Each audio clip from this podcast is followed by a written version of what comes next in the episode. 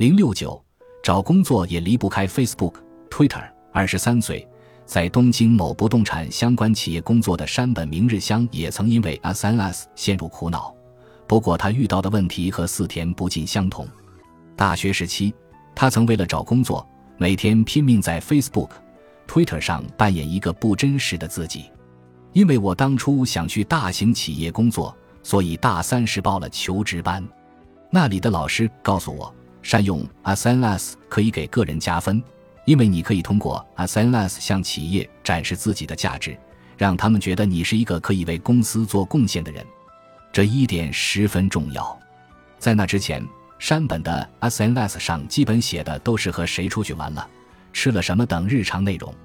但是在求职班里，老师向他们讲了不少因为 SNS 上都是琐碎日常，所以求职失败的案例。HR 会看应聘者的 SNS，一些公司也要求在简历上写下你的 SNS 账号。山本听到过不少类似的建议，于是从那一刻开始。他就决定伪造一个 SNS 上的自己。我抛弃了所有现有账号，为求职专门开了一个。我会在个人简历里写上已经取得的各种证书，还加上了正在考 TOEIC 等内容。课外社团、志愿者活动，只要稍微沾点关系，就统统写进去。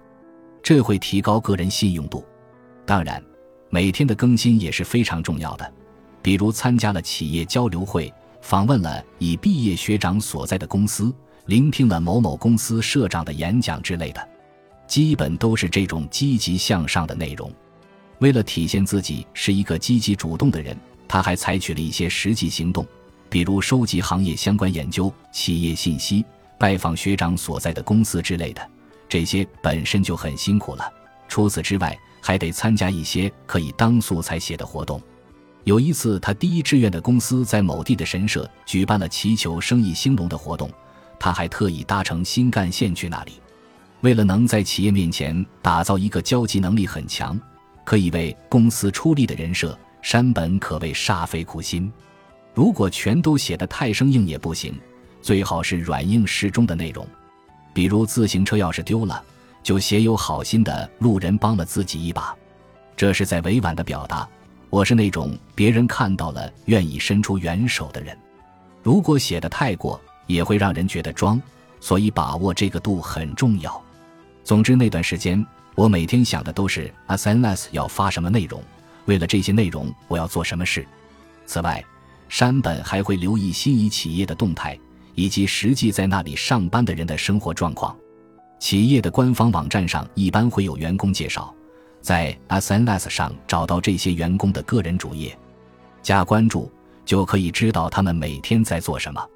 除了上课、找工作外，山本每天还要为 SNS 上发布的内容绞尽脑汁。他坚信，只要这样努力，就一定有好结果。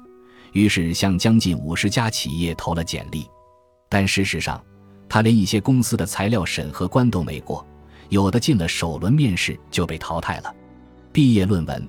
研究课题的进展并不顺利，身心俱疲的同时，还要在 SNS 上伪装出活泼开朗的样子。